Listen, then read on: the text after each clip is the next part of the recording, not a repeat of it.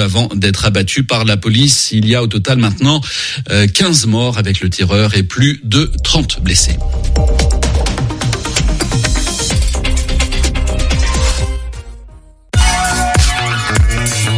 Radio G.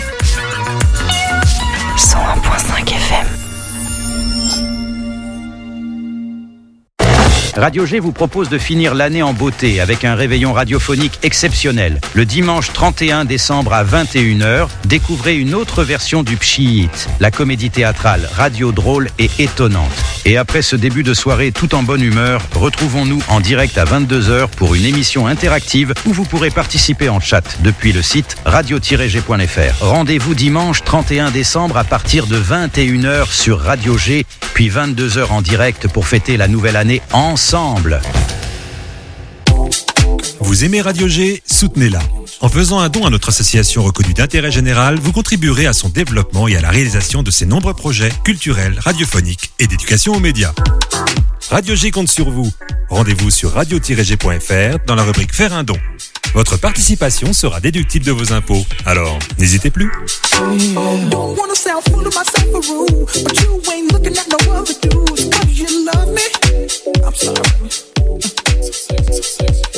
Si vous sortez et que vous buvez, prévoyez une solution pour bien rentrer.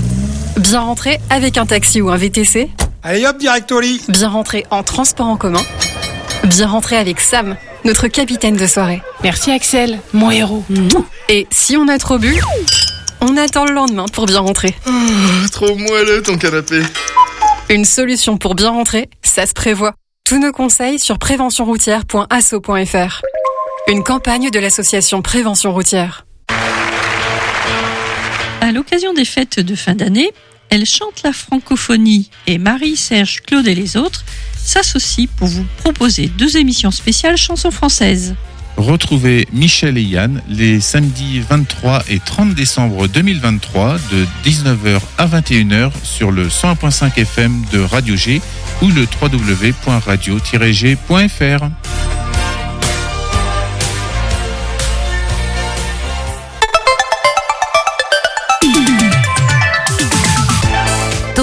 du lundi au jeudi, la quotidienne radio des Angevines et des Angevins avec Pierre Benoît. Ce soir, je réalise un rêve, celui d'animer Topette à la place de Pierre Benoît. Mais rassurez-vous, il est avec moi pour contrôler ce qui se passe. Bonsoir PV. Bonsoir Noodle, c'est oui, le, le titre du jingle est faux, du coup ce soir c'est avec toi. Et ça va, pas trop inquiet euh, de me donner les Oh commandes non, en pleine confiance, vas-y, je, Ouais. je t'en prie, je te regarde. Parfait. Alors on démarre tout de suite. Pas de programme de la semaine aujourd'hui puisque Topette est en vacances hivernales. Retour de vos agitations locales le lundi 8 janvier. Ce soir, on reçoit d'abord Christophe Fell, président de l'atelier Lyrique Angevin, qui propose les travaux d'Hercule les 30 et 31 décembre au Grand Théâtre d'Angers. Puis on recevra Pierre Berthet, comédien dans la pièce de Thomas Joly, Harlequin, poli par l'amour. Si on a le temps, on en profitera pour faire un petit quiz théâtral et vérifier ses connaissances sur les classiques. On aura également la chronique de Tonton Albert, On va où avec Sarah, Un Graal et Histoire d'un jour. Topette, la dernière de 2023, avec Noodles aux commandes. C'est parti. Topette sur le 101.5 avec Pierre Benoît. Avant de commencer, le traditionnel point sur les actus locales avec toi, Mathéo. Bonsoir Mathéo. Bonsoir Julien. Une forte opposition à la loi immigration à Angers.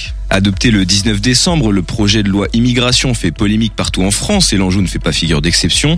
Si 90% des députés du Maine-et-Loire ont voté pour, ce n'est pas le cas de Stella Dupont. Elle pointe du doigt une ligne rouge qu'elle euh, juge franchie. Rapidement, elle est rejointe par d'autres angevins. En premier lieu, c'est Christian Rebletto, Robleto, président de l'Université d'Angers, qui a signé un communiqué dénonçant cette loi qu'il juge être une aventure avec le racisme de la part d'Emmanuel Macron. Il rejoint 18 autres présidents d'universités françaises. De manière plus globale, plusieurs syndicats dont la CGT, l'UNICEF et la Force ouvrière appelaient à manifester. Un événement qui a rassemblé plus d'une centaine de personnes devant la préfecture. Des angevins qui se disent également déçus du vote de leurs députés. Une campagne de financement pour aider une extension d'Emmaüs. Fondé en 2020, le projet Graines d'Emmaüs a pour but d'améliorer l'alimentation de ses bénéficiaires. Au centre de cette initiative, une ferme maraîchère qui cherche à s'agrandir.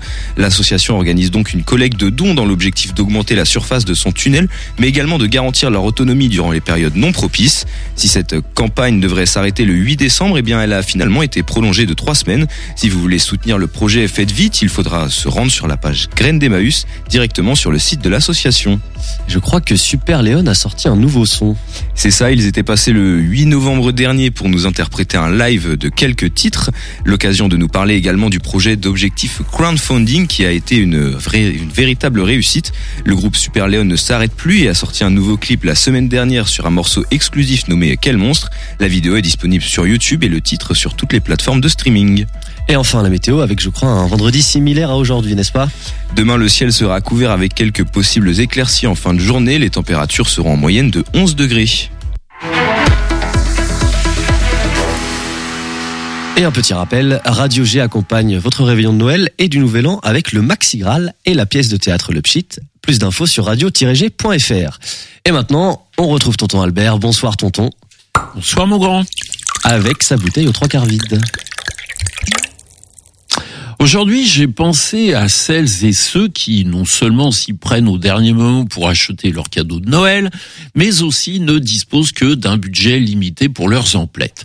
Et comme l'inflation n'arrange rien, n'est-ce pas? Heureusement qu'il existe la rubrique des poches sous les yeux de Topette pour ces retardataires peu fortunés. Mais avant de vous faire part de ma petite sélection de bouquins à pas cher, j'aimerais ouvrir une parenthèse sur l'actualité récente afin de rendre hommage à un parfait gentleman, en l'occurrence monsieur Jean-René Cazeneuve, député du Macronistan et du Sud-Ouest. Bien qu'il n'y l'ait fait, en dépit de plusieurs témoignages attestant le contraire, Monsieur Cazeneuve s'est, selon toute vraisemblance, adressé à Madame Cyrielle Châtelain, présidente du groupe écologiste à l'Assemblée, en lui prophétisant qu'elle serait tondue à la libération. Pas banal, n'est-ce pas?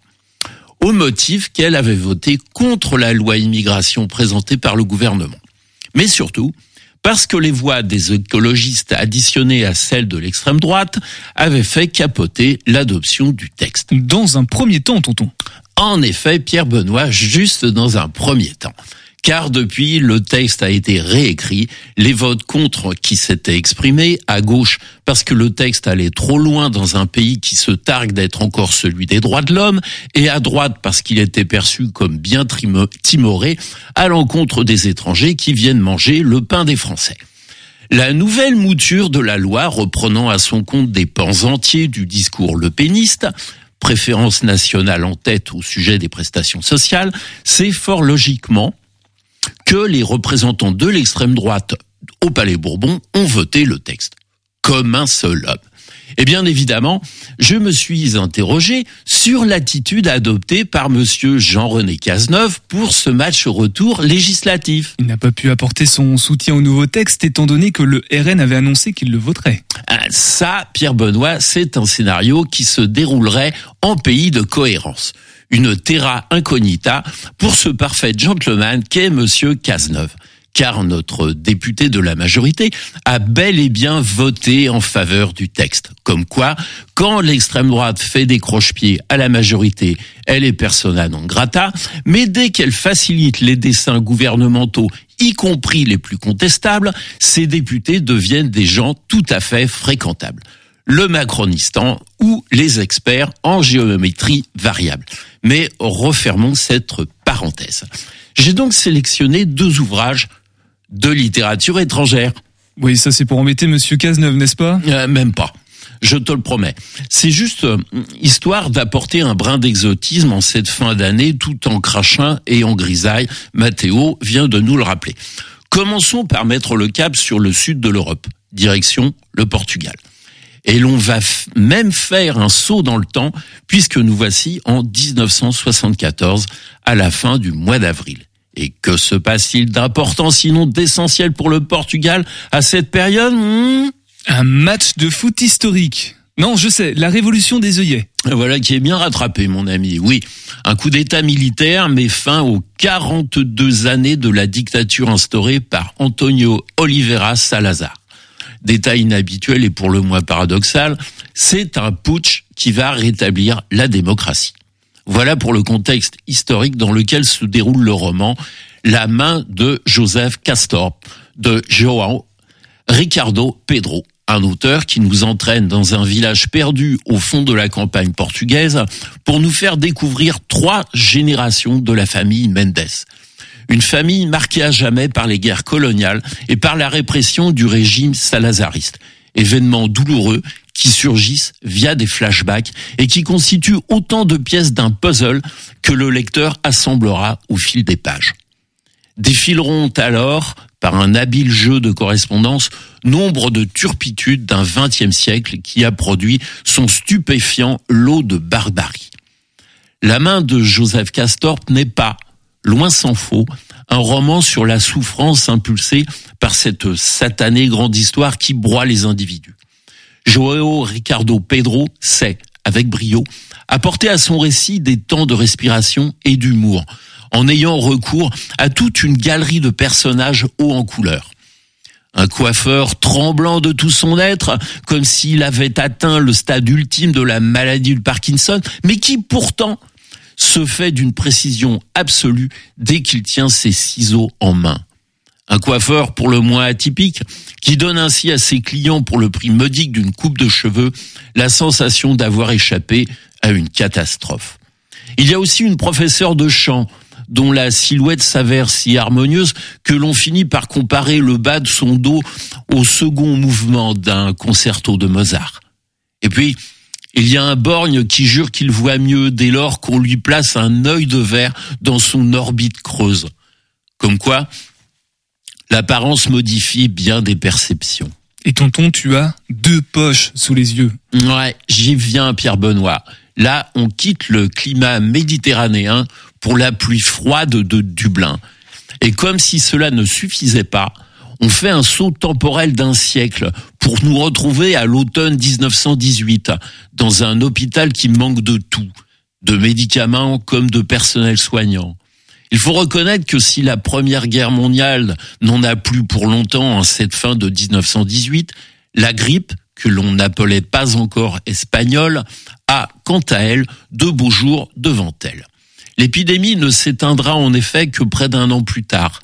Entre-temps, elle aura fait plus de morts que les quatre années de guerre, décimant probablement jusqu'à 6% de l'humanité. Avec son roman Le pavillon des combattantes, Emma Donoghue nous embarque auprès d'une infirmière chargée, avec des moyens dérisoires, de maintenir en état de marche un service où ont été regroupées des femmes enceintes atteintes par la maladie. Donner la vie tandis que la mort frappe frénétiquement ne constitue pas le moindre des paradoxes. Et cette maternité prend des allures de camp retranché face aux ravages de la pandémie. L'infirmière a pour nom Julia Power, comme si le seul pouvoir qu'elle possède était celui acquis avec son patronyme. Rapidement débordée par des complications qu'entraîne la grippe sur le corps de ces femmes épuisées, notre Julia se démène autant qu'elle peut pour atténuer autant que possible les souffrances de ses parturiantes. Pas de péridurale, évidemment, voire pour éviter qu'elle ne succombe d'une hémorragie, d'une montée de fièvre ou d'une quinte de toux plus sévère que les précédentes. Pour la seconder, l'hôpital ne lui envoie que la jeune Brady, une orpheline bénévole n'ayant aucune formation médicale ou sanitaire, mais redoublant d'une bonne volonté et d'un courage qui force le respect. Brady ne connaît même pas son âge avec exactitude. Elle a été ballottée de familles d'accueil en foyers tenus par des religieuses plus despotiques que des sergents-chefs. À l'image de sœur Luc, la teigne de service, elle aussi infirmière, mais avant tout digne représentante de l'obscurantisme ici-bas. Le parcours de Brady fait inévitablement songer au superbe film de Peter Mullan de Magdalene Sisters, où l'on voyait tout le poids qu'exerçait la religion sur une société irlandaise prisonnière du candidaton et d'une désespérante misogynie. Une troisième femme, le docteur Kathleen Lynn, apporte par petites touches sa pierre d'humanité au fragile édifice que construisent avec leurs trois bouts de ficelle Julia et Birdie. Détail qui a son importance, Kathleen Lynn est recherchée par la police en raison de ses opinions indépendantistes. L'Irlande en 1918 est en effet pour trois ans encore une simple colonie de l'Empire britannique. Le pavillon des combattantes offre trois magnifiques portraits de femmes en lutte contre les tourments de l'existence et contre une société qui rechigne à se transformer. un roman fort qui devrait passionner bien au-delà de la corporation des infirmières ou des agros à l'histoire contemporaine irlandaise. Et je vous dis à l'année prochaine pour de nouveaux poches sous les yeux. Eh bien merci pour ces conseils de poche sous les yeux qui sont bien évidemment des livres de poche qu'on peut lire au coin euh, près de la cheminée à l'occasion des, des fêtes de Noël. Voilà. Ouais, merci tonton qu'on retrouve évidemment à la rentrée pour de nouvelles chroniques. On laisse place maintenant à Hercule avec Christophe Fell, je n'ai pas écorché son nom cette fois-ci, qui répond aux questions de Pierre Benoît. L'invité de Topette sur Radio G. Allez, une fois n'est pas coutume, dans Topette ce soir, nous sommes avec euh, Christophe Fell. Bonsoir Christophe. Bonsoir Pierre Benoît. Président de Lala, troisième édition euh, dans Topette, troisième fois que tu viens ici. Lala, c'est l'atelier lyrique angevin et comme à chaque fois que tu viens, c'est pour nous parler d'un spectacle, d'une représentation en fin d'année qui arrive. La dernière fois, tu nous avais parlé de l'île de Tulipatan dont j'avais beaucoup de mal à, me souvenir du, du nom, je m'en souviens de ça, et aussi du voyage en Chine. Je crois que ça c'était la première fois et j'avais eu du mal à, à comprendre les rôles de François Bazin et Eugène Labiche. On pourra en reparler si tu veux des éditions précédentes. Ce qui nous intéresse ce soir, ce sont les travaux, non pas du tram, mais d'Hercule à Angers pour trois représentations, celle du 30 décembre, alors il y en aura deux ce jour-là, et celle du 31 décembre pour dire au revoir à 2023 en faisant la fête, en profitant de la belle culture que peut proposer l'atelier lyrique angevin, dont on va aussi euh, représenter un petit peu le, le rôle, les membres avec toi euh, Christophe. Mais déjà, si on parle de ces travaux d'Hercule qui évoquent tout de suite la mythologie, moi c'est même les dessins animés, hein, je pense, euh, tu sais, je, voilà, je vous, je vous déballe ma vie, on est en, en fin d'année, j'en profite, c'est la dernière de, de l'année pour Topette. Moi j'ai un oreiller avec Hercule dessus, voilà, le dessin animé, mais je bien. pense pas qu'on est dans, dans ce registre-là. Quoique. Quoique. C- Celui de Walt Disney, j'imagine. C'est ça. Il y a eu aussi les 12 travaux d'Astérix, qui est un clin d'œil.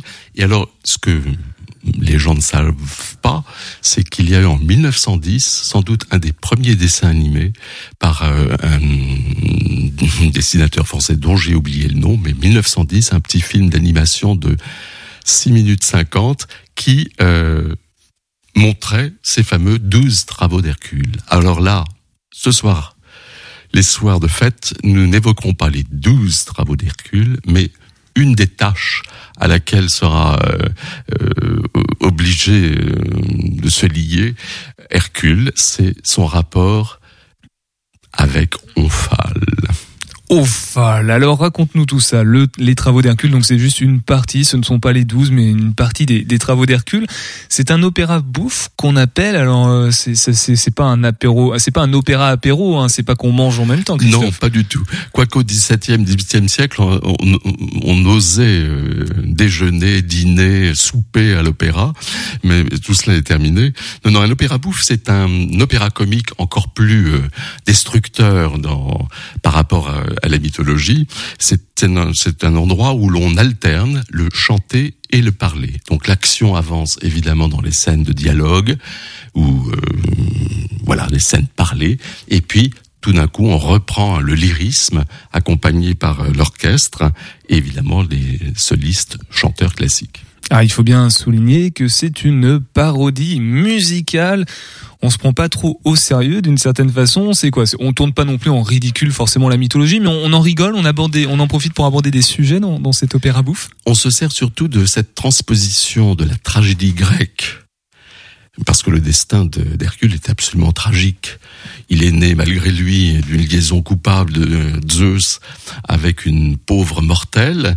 Évidemment, la femme de Zeus, Héra, va le poursuivre toute sa vie de sa vengeance terrible.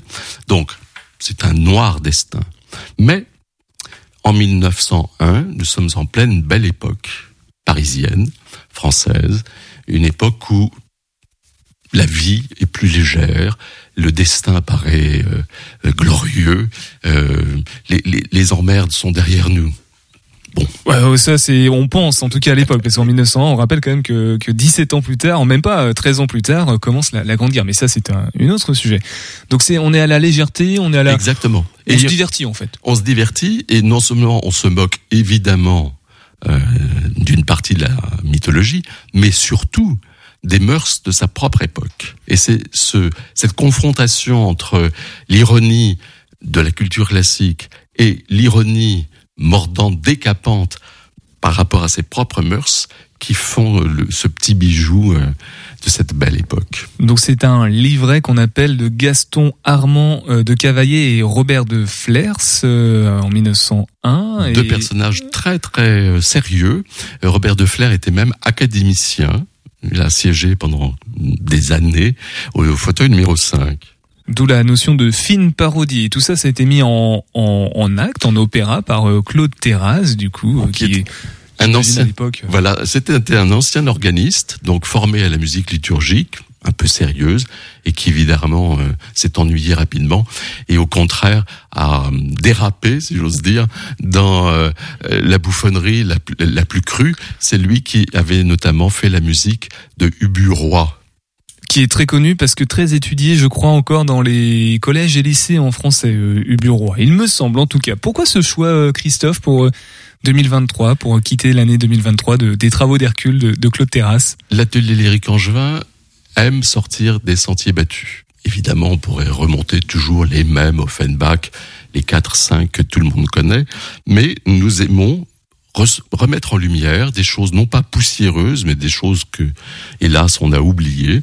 Et cette, euh, ces travaux d'Hercule, de Claude Terrasse, sont vraiment dignes de revenir euh, sur scène et euh, au premier plan.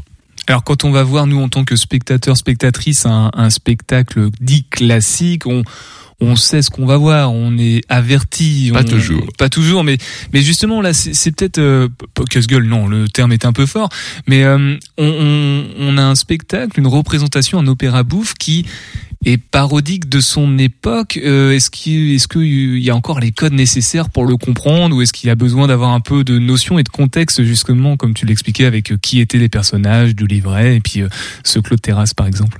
Alors, ces codes, c'est le metteur en scène qui les rend euh, lisibles pour aujourd'hui, et notamment en transposant cette transposition, puisque c'est déjà cet ouvrage de 1901 est une transposition de la mythologie grecque.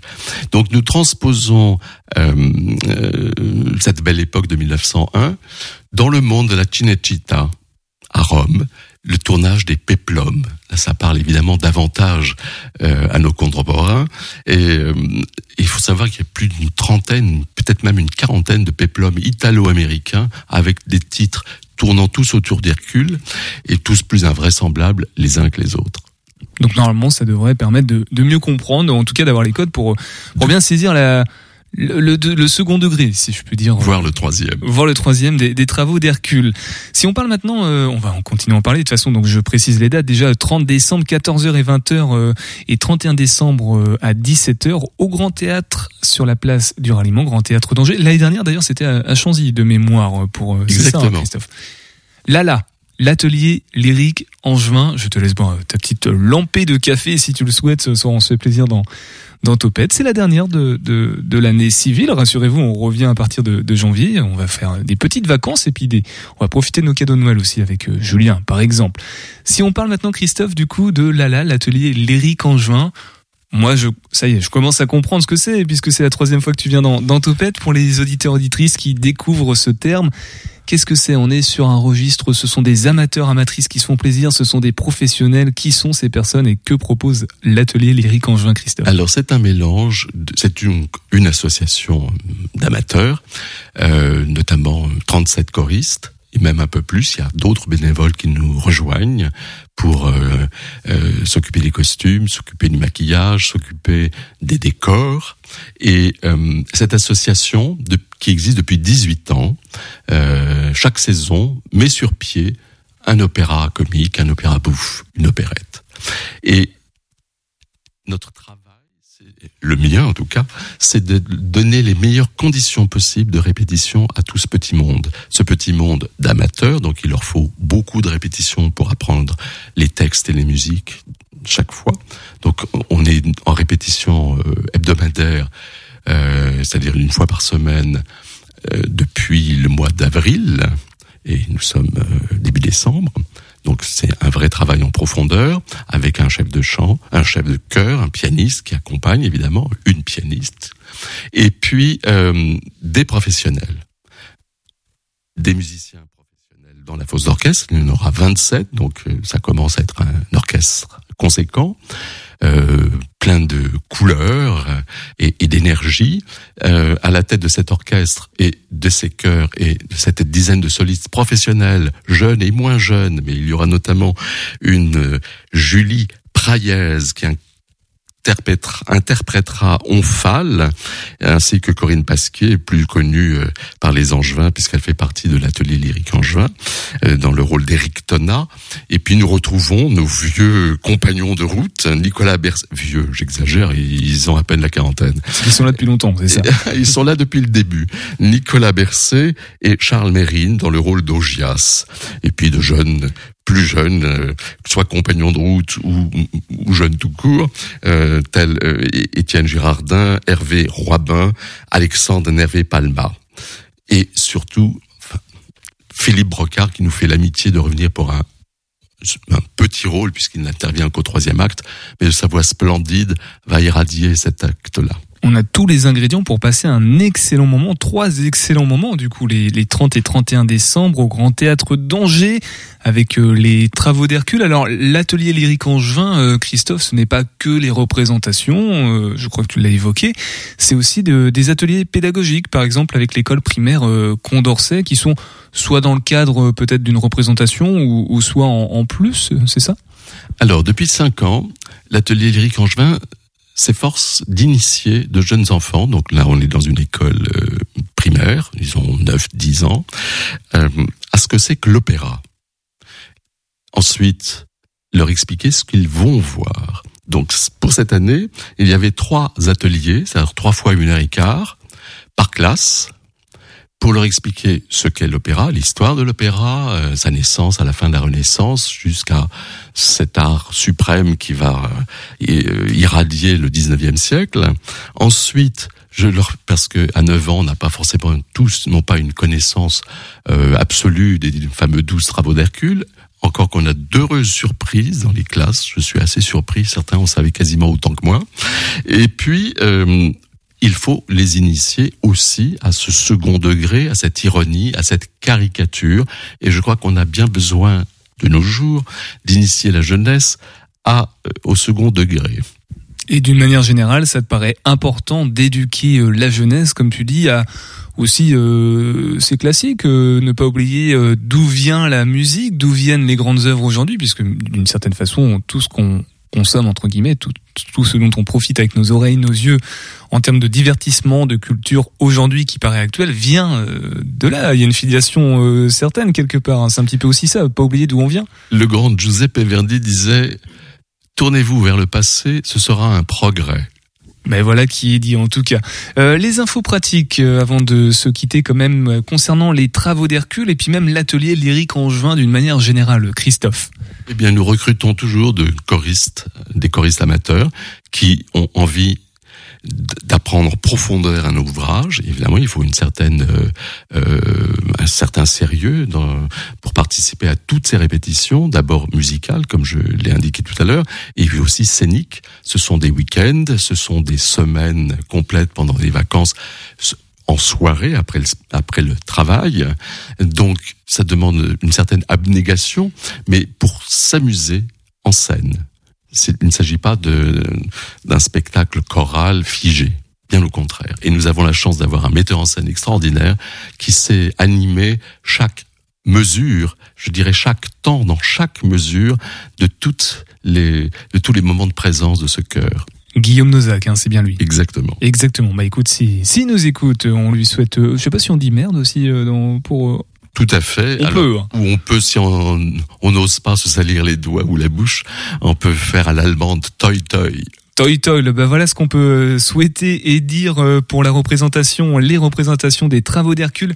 Merci beaucoup, Christophe, euh, d'être moi qui te passé dans, dans Topette euh, ce soir. On se retrouve euh, bah, l'année prochaine, hein, si j'ai bien compris. J'ai bien envie, oui. Alors, est-ce qu'on sait déjà de quoi on, on- qu'est-ce qu'on va mettre en scène? J'essaye hein, avant de se quitter. euh. Écoute, on ne peut pas trahir tous les secrets, donc il faudra t'attendre encore un tout petit peu. Bon bah je serai patient. En attendant le rendez-vous, les rendez-vous sont pris les 30 décembre 14h et 20h et 31 décembre à 17h au Grand Théâtre d'Angers. Plus d'informations, vous cliquez en description du podcast de cette émission ou alors sur l'atelier fr. Point comme je pense. Et de toute façon, sur les flyers, les affiches, sur Internet, vous pouvez aller sur le, le site euh, des théâtres municipaux d'Angers, le fameux TMA, qui m'amuse beaucoup parce que quand j'étais jeune homme, j'ai débuté ici même en 89 au théâtre musical d'Angers, TMA aussi. Voilà, et puis on fait un petit clin d'œil aussi à Jean-Jacques Garnier s'il nous écoute, le directeur des, des théâtres euh, de la ville d'Angers. 18h10, 19h, Topette sur Radio G. Merci Christophe et merci Pierre-Benoît. Dans quelques instants, nous serons avec Pierre Berthet, on l'attend, comédien dans Harlequin poli par l'amour. Mais avant tout ça, Sarah nous donne un bon plan restaurant Angers et ce soir, je crois que nous allons au Bosquet. Salut, c'est Sarah du compte Instagram Mangez-moi. Aujourd'hui, je vous présente un nouvel épisode de ma chronique, le OVO. OVO pour On va où? Cette fameuse question qui revient systématiquement à chaque fois qu'une envie de convivialité et de bon temps est évoquée. Je vous partage mes bonnes adresses angevines et je vous donne les cartes pour adapter votre choix de lieu en fonction de l'occasion. Alors cette semaine, on va où?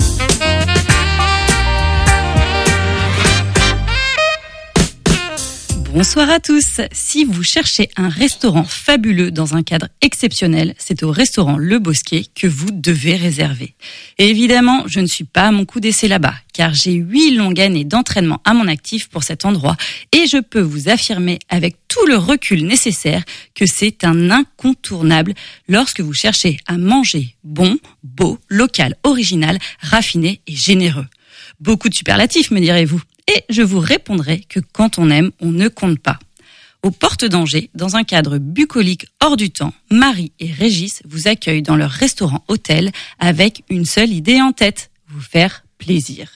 La décoration chaleureuse et cosy vous invite à la dégustation et au voyage avec un arbre trônant au milieu de la salle ou encore une barque suspendue au plafond. Et vous pourrez suivre durant tout le repas la préparation de vos plats grâce à leur cuisine ouverte sur la salle. Lors de mon dernier passage, j'ai testé le menu du jour. Régis et son équipe proposent des plats de saison avec des produits frais et ultra locaux, car il va rencontrer chacun de ses producteurs et travaille même main dans la main avec eux pour créer parfois de nouveaux produits. En entrée, velouté chaud de betterave, crème aux chèvres et Saint-Jacques snacké. Réconfortant, surprenant et très fin. À suivre, un plat surprise du chef. Et c'est là que je souligne le fait que c'est une équipe qui veut partager avec vous son amour pour la cuisine et qui veut vous faire plaisir. Risotto de Frégola Sarda à la truffe de Brissac. J'ai eu mon coup de foudre, mon crush de l'année. Le risotto fait à base de ces petites billes de blé moelleuses avec du céleri, un jus de viande et des lamelles de truffe. Mais oh my god, est-ce qu'il est possible d'épouser un plat? Car avec lui, je signe jusqu'à ce que la mort nous sépare. Puis le merlu, coquillage et salicorne, tellement gourmand, la cuisson était maîtrisée et surtout, merci de nous amener de l'iode dans nos assiettes angevines. Bon, on est bauloise ou on l'est pas, hein Succulent. Sans oublier le fabuleux dessert de la chef pâtissière Manon, qui marie à la perfection le sucre et l'acidité sur lit de gourmandise avec sa tarte du jour citron noisette. Un praliné bien riche, une gelée citron sans sucre qui te réveille les papilles et une belle élégance dans la présentation. Toute l'équipe a été incroyablement gentille et aux petits soins avec nous car il faut se l'avouer, nous avons fait beaucoup de bruit et nous avons été un peu dissipés. Donc, merci. Merci à l'équipe en cuisine, à l'équipe en salle, à ma Marie et à son talentueux mari Régis. Vous me régalez depuis 2015 et je vous suivrai jusqu'au bout du monde. Mais si vous restez au C, c'est mieux. Hein à faire pour toutes vos occasions, car ici, vous sortez l'estomac plein et surtout le cœur rempli. Cœur avec les mains pour le restaurant Le Bosquet. Le Bosquet, c'est du lundi au samedi, midi et soir, aux deux rue Maurice Berne au Pont de C. Et tous les bons plans resto, c'est sur mon compte Instagram, mangez-moi.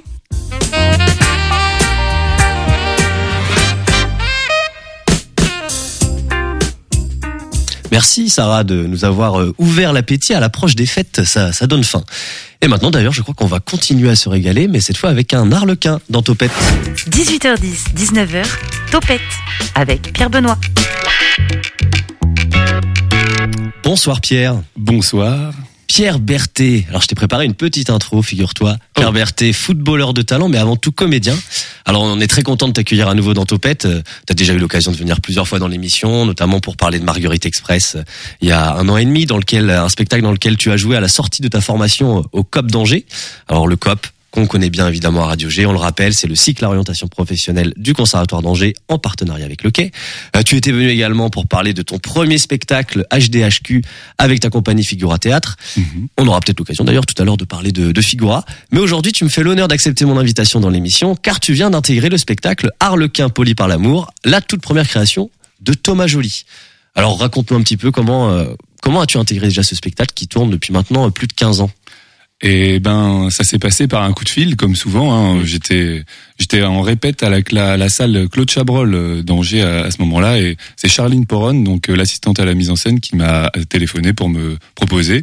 Euh, bien évidemment, c'est pas le genre de proposition qu'on refuse. Hein. J'ai plutôt, j'ai plutôt tombé les fesses par terre même, et, euh, et j'ai accepté bien sûr, et on m'a envoyé la captation, et j'ai pu rejoindre l'équipe du coup mardi dernier pour faire une reprise de rôle pour jouer dès vendredi dernier. Donc euh, c'était un peu rapide, mais Thomas Joly, le metteur en scène, est venu et puis euh, l'équipe a été incroyable. Ils m'ont bien accueilli et on a pu bosser tous les jours et, présenter le spectacle vendredi dernier à Sablé. et, et donc pour une reprise de rôle, euh, ça va, c'est pas un rôle trop lourd à porter en termes de texte, d'apprentissage si t'avais peu de temps. Alors bah j'avais du temps puisque j'ai su en avril dernier euh, que je rejoignais le spectacle. Mais après donc j'ai m'ont envoyé la captation, j'ai appris tous les textes bien entendu quand euh, quand il s'agit de reprendre un spectacle comme ça, t'arrives euh, blindé. tu mets toutes les chances de ton côté. Donc j'ai travaillé dans tous les sens pour que être le plus efficace possible parce que je savais que j'avais que trois jours.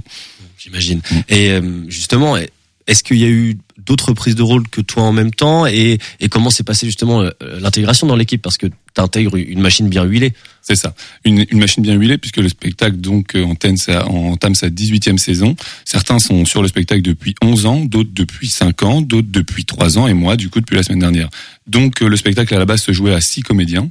Euh, ils sont passés à 5 comédiens avec mon arrivée. Donc tout a changé un peu pour tout le monde. C'était une adaptation un peu pour tout le monde. Il y a des rôles qui se sont redispatchés, redistribués et, euh, et donc c'est ça qui était aussi euh, aussi moteur et puis euh, et puis sympa pour euh, pour moi qui arrivais parce que c'est tout le monde n'était pas là juste pour moi. Ils avaient aussi des du travail quoi. Et J'avais eu l'occasion de, de voir le spectacle l'année dernière au Quai. Je crois que c'était au mois de novembre, décembre. C'était à la même période. Euh, je me rappelais plus si c'était 5 ou 6 comédiens. C'était encore à 6 C'était encore à 6. Et là, donc là, ça a changé euh, vraiment pour euh, pour la tournée 2023-2024. Exactement. La première fois que c'était à 5, c'était la semaine dernière à Sablé. Mm. Eh, parlons un peu du spectacle justement. Est-ce que tu peux nous, nous pitcher ce Harlequin poli par l'amour On le rappelle, écrit par Marivaux? Absolument. Eh ben oui, euh, Harlequin, c'est l'histoire euh, du coup d'un garçon qui euh, va tomber amoureux, mais avant tout, c'est une fée, donc une fée dans un château qui va tomber amoureuse de lui et va le prendre, euh, enfin va le capturer quoi, quasiment dans son château. Et euh, lui ne va pas être amoureux d'elle tout simplement, mais il va rencontrer une bergère euh, du, du coin qui, quand il va la rencontrer, va tomber par terre. Et donc, d'où vient l'expression euh, tomber amoureux Donc, il va tomber par terre et tomber amoureux de cette bergère. Et ensuite, va s'en va s'en suivre un plan un peu diabolique de la fée pour euh, pour euh, se, pour repousser cette bergère, pour que lui puisse, pour qu'elle puisse avoir Harlequin. Mais euh, Harlequin va capturer la. Enfin, je, je raconte jusqu'à la fin. Je raconte ah, tu, tu- tu racontes ce que tu veux. Moi, je peux raconter tout. C'est quand même Marivaux, c'est un ça, classique. ça a quelques siècles. Voilà. Tu peux spoiler un petit peu l'histoire, je pense. Et donc il va piquer la baguette magique de la fée et, euh, et va finalement devenir euh, euh, celui qui a le pouvoir et va finalement devenir un tyran à son tour. Ah ben merci, je connaissais pas l'histoire. moi. On va tirer aller voir euh, prochainement. Tu viendras. Pas grave. Et tu nous as pas dit alors quel rôle tu interprètes dans tout ça? Alors, bah, euh, plusieurs rôles. J'interprète notamment le berger qui va lui être amoureux de la bergère et qui va se prendre râteau sur râteau, donc parce qu'elle est folle amoureuse de Harlequin. Aussi la cousine qui va être euh, la conseillère de, oui, oui, qui va être la conseillère du euh, de, de- du personnage principal qui est Sylvia, du coup, qui est euh, la bergère, et qui va lui dire un peu ce, ce qu'elle pense de l'amour, tout ça. Et un sbire de la fée aussi, qui est donc euh, est magique et a des, des petites créatures à son commandement, et, et voilà. C'est c'est une histoire qui se rapproche un petit peu du conte euh, finalement. Ben, carrément. Carrément, c'est un mélange de classiques et en plus avec la mise en scène donc de Thomas, c'est euh, enfin c'est carrément référencé de Disney, de choses comme ça, ouais. Alors, on, on- a vu comment tu avais intégré le spectacle. Est-ce que tu peux un peu nous parler toi, de ton parcours, euh, même avant d'arriver dans le théâtre, puisque je crois qu'avant d'arriver au Conservatoire d'Angers en 2018, tu as eu un parcours un peu un peu particulier. Tu étais, étais sur Rennes, tu as fait de la danse. Est-ce que tu peux nous en parler un peu plus? Mais carrément. Alors, bah, moi, j'ai commencé en fait euh, bah, après mon bac à aller en licence d'art plastique à Rennes. Euh, dans la licence d'art plastique, j'ai fait pas mal de danse et euh, j'ai fini par, grâce à la danse, faire des choses avec des élèves de l'école du TNB qui m'ont montré ensuite un peu, m'ont invité voir ce qu'était le théâtre. Donc, le- l'école du TNB, c'est une école nationale de- du théâtre national de Bretagne. Et ils m'ont invité voir des spectacles. Et je me suis dit, mais le théâtre, en fait, il y a beaucoup plus de possibilités. Il faut que je fasse ça. Et donc, j'ai commencé à m'intéresser au théâtre, à aller voir des spectacles. Et je suis tombé sur quoi? Sur Richard III à l'époque, mis en scène par Thomas Joly. Je me suis dit, mais c'est incroyable. Et après, c'était un peu genre euh, incroyable quand il a été lui nommé au quai. Je me suis dit mais c'est l'histoire qui s'écrit, c'est pas possible. Et après ça, ben, je suis pris dans le dans le cop. Ensuite, je suis pris dans le Harlequin poli par l'amour. Donc trop content quoi. Vraiment d'arriver là, je me dis mais tout s'est aligné un peu. tu vois. Je suis pas superstitieux, mais là j'y croyais quoi. Marrant, tu parles d'alignement. Tout à l'heure, on aura, euh, si on a le temps, une petite question sur les planètes. Euh, mais avant ça, donc tu l'as dit, tu as eu toute cette formation là où tu as intégré la première promotion du COP. Ensuite, tu as monté ta compagnie Figura Théâtre, ton premier spectacle HDHQ. Et là, moi, j'ai eu la chance, il y a quelques semaines, euh, d'assister à une maquette d'un nouveau spectacle qui s'inspire un peu d'une partie d'HDHQ. Euh, quelles sont les nouvelles pour, euh, pour ce spectacle? Où ça en est? Eh ben, on a eu la chance donc de pouvoir présenter ça au quai et d'avoir euh, pas mal de programmateurs, ce qui était super puisque ça nous a enchaîné derrière avec pas mal de semaines de résidence pour toute l'année là 2023-2024 avec une sortie prévue et programmée au tête du champ de bataille en euh, mars 2025. Donc sur une semaine entière, donc euh, on rediffusera sur les réseaux, mais on a pas mal de résidences prévues, notamment avec euh, le Plessis Massé, avec les Hauts d'Anjou, avec le Grand Théâtre aussi et, euh, et le théâtre du champ de bataille. Donc ça reste dans la région, mais tu vraiment t'as as démarché un petit peu vraiment tous les partenaires possibles euh, dans la région. Ouais, ouais. Eh ben on a hâte de voir ça. Ce que je te propose, Pierre, avant avant de clôturer l'interview, Mhm. euh, c'est qu'on fasse ce fameux petit quiz que j'ai préparé. Alors c'est pas juste pour toi, évidemment, c'est c'est pour tout le monde. hein. Ah, Ton- tonton- C'est un Graal, Graal, c'est un Ouais, c'est ça. Alors c'est un, c'est un quiz autour du théâtre, mais pas que. Vous allez voir, tout le monde peut jouer. Alors évidemment, on va aussi un petit peu parler d'Arlequin. Rouge, les sièges sont rouges. Bien joué, voilà. Il a Yes. répondu à la première question. Non, attention, tout le monde est prêt. De Oui. quand date la toute première représentation d'Arlequin poli par l'amour? À deux années près. Je suis gentil, à deux années près. Et je vous donne. euh, Est-ce que je vous donne le siècle? Non. Non, alors attends, t'as dit le- l'auteur c'était. Euh... C'est Marivaux. Marivaux, Allez. donc c'est c'est- c'est 17e, 17e, 18e, Dis- 18e. dis une année. 18. Alors. 1774. 1774 pour euh, PB. Pierre. 67, j'ai changé. 1767. Non, moi, j'ai dit cin- cinq- euh, 62. Pierre Berti 62. Tonton. T'étais pas né, je euh, crois. hein. 75, vas-y. 75. Est-ce que Mathéo, tu veux donner une réponse? Euh, 56 56, 1756. Il Et Sarah juste pour dire 56. Ouais, c'est Allez, ça. 62. 62, malheureusement, vous êtes un peu trop loin. C'était 1720. Le 16 juillet 1720, pour être précis, à l'hôtel de Bourgogne. Je l'ai dit. Pas terrible, hein. Pas terrible cette première question. Alors, deuxième question maintenant. Toujours théâtre. On se rappelle tous des 24 heures d'Henri VI Richard III en juin 2022, ok. Mais quel est le temps effectif du spectacle si on enlève tous les entractes? Donc 24 heures. Ah, c'est moins, de- enlève- moins de 24 du coup. C'est moins de 24 heures, on enlève les entractes. Combien d'heures durait le spectacle en temps effectif? Et, et c'est, c'est, on doit donner euh, quelque chose, un chiffre avec des à- virgules et tout. À 30 minutes près. Le temps du spectacle à 30 minutes près. Je dirais 22, 21h30, 40, 21h45, 47. Allez, allez, ok, 21h45 pour Pierre Benoît. Euh, Pierre. A priori, ouais, ça serait dans. Plus dans, Dans le micro, Pierre, dans le on t'entend pas. Pierre, il A priori, ça serait 21h15. 21h15 pour Pierre, Mathéo. euh, 20h30 20h30, est-ce que Sarah, tu veux donner une réponse Moi, C'est la- dis 19h. 19h et tonton 20-50. 20-50. Alors c'est Sarah qui est la plus proche, mais malheureusement on n'est pas, on n'est pas aux 30 minutes près. C'était 17 h Il y avait quasiment, il y avait. mais quelle arnaque. Eh ben, Qu'est-ce qu'ils font durant attends, les en- Les entractes duraient quasiment euh, une heure, une heure et demie à chaque Ah, Je fois. c'était 20 minutes, moi. Et non, non, non, non, c'était beaucoup plus long. Enfin, il y en avait, il y en avait un de 20 minutes, mais les autres tournaient plutôt autour d'une heure. Allez, une autre question encore. En 2015, quel film remporte l'Oscar du meilleur film avec un film en quasi-plan séquence qui raconte l'histoire d'un comédien déchu tentant de renouer avec sa gloire perdue? Birdman. Birdman, bravo, c'est bien joué. Allez, on a le temps, on a le temps d'en faire une autre. Attention, spectacle musical dans le casting original de Starmania. Qui interprétait Marie-Jeanne, la serveuse automate? C'est peut-être une question, c'est pas méchant, hein, peut-être plus pour tonton. Est-ce que, est-ce que, est-ce que, est-ce Eh, que- j'ai connu Ah, il a Starmania, travaillé- moi. il a travaillé dans le service. Il a travaillé dans le service, c'est pour ça. une idée ou pas? Fred, non? Non, c'était pas elle. Elle jouait, elle jouait un autre. Personne là Ah. Allez, je le donne. C'est Fabienne Thibault. Et pour Ah. se rappeler, on écoute un petit extrait. Ah oui. Le monde est stop. Je cherche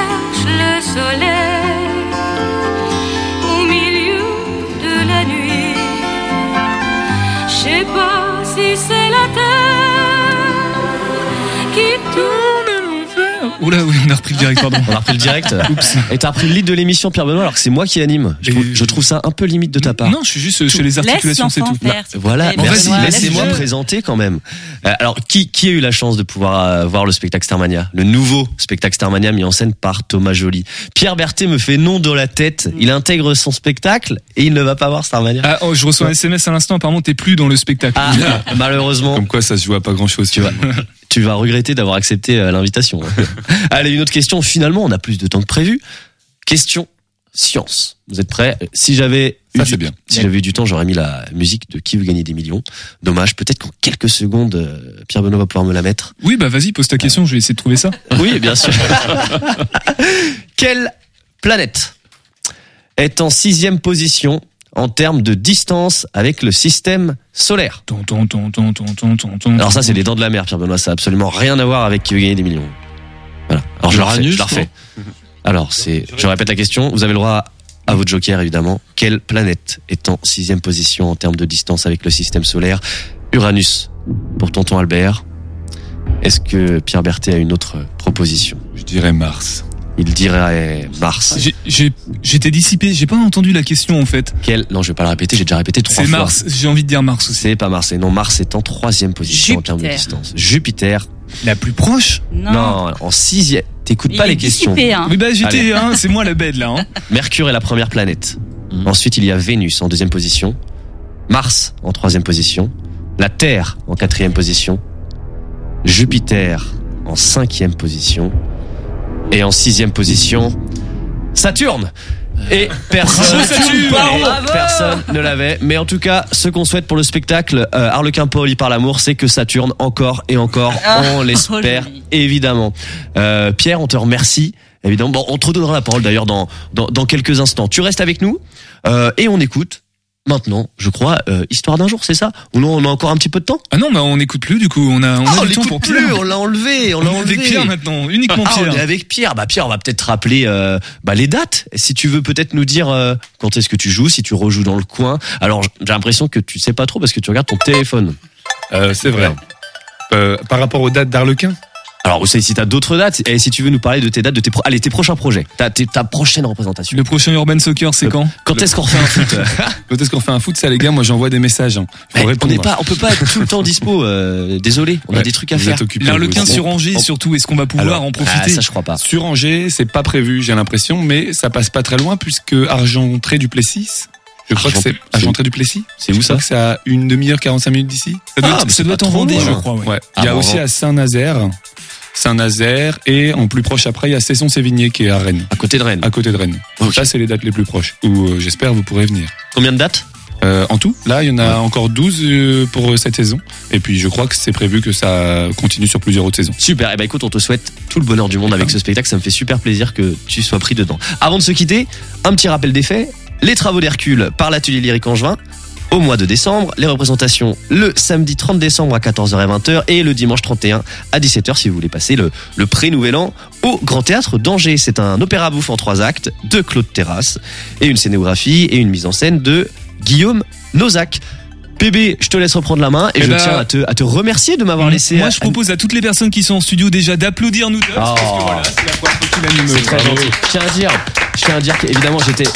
J'étais, j'étais un peu stressé euh, au moment de démarrer l'émission, je l'ai senti, mais euh, mais je sens que le, le petit quiz théâtral nous a remis sur des bons rails et et, euh, Ouais, et ça parce qu'on n'a pas été très bon Ouais. quand même. non, c'était, a- c'était pas dingue. Hein. Allez, Pourtant, c'est- c'est surtout moi qui tiens à te remercier, Julien, du coup, puisque pour toute l'implication, tout l'investissement que tu mets dans l'émission, même si tu viens pas de manière régulière, en tout cas, remercie. fréquemment Et ici, j'essaye, donc j'ai- ça c'est super sympa. Voilà, J'ai- c'est dès que j'ai du temps libre, j'essaie de venir. Le- et, euh, c'est un beau cadeau que tu m'as fait. Pardon, le petit cadeau. Alors j'espère que c'était un beau cadeau aussi pour vous, auditeurs, auditrices. En tout cas, je tiens à vous remercier, hein, toutes celles et ceux qui écoutent l'émission là depuis, euh, bah, depuis, euh, c'est la troisième saison qu'on fait. Là, on finit 2023, mais on va finir aussi la saison 2024.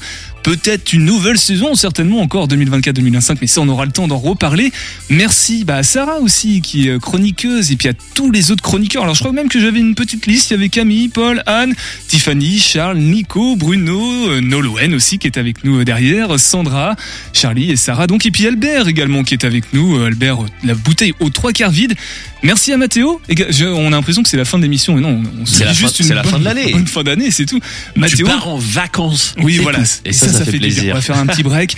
Mathéo aussi pour euh, son investissement. T'as bien progressé depuis euh, le début d'année. hein. Eh bah oui, oui, euh, on a pu observer ça en effet. En tout cas, toujours euh, volontaire, euh, toujours engagé, malgré les heures de sommeil qui parfois sont Et là, c'est très compliqué. très euh, faibles. On- Aujourd'hui. euh, Voilà. Levé depuis 4 heures du matin quand même, Mathéo. Il a du courage. hein. Voilà, parce qu'il a vu la rediffusion des 24 heures, enfin des 17 Oui, il a regardé heures. De- toute voilà. la nuit. C'est pour Il a ça. du courage. En tout cas, on vous souhaite de passer. Sans les entractes. En tout cas, on vous souhaite de passer d'excellentes fêtes de fin d'année et on se retrouve en 2024 à partir du lundi 8 janvier. Non pas demain, mais à l'année prochaine. Prenez soin de vous et topette. Topette. Topette. Topette. Thank you.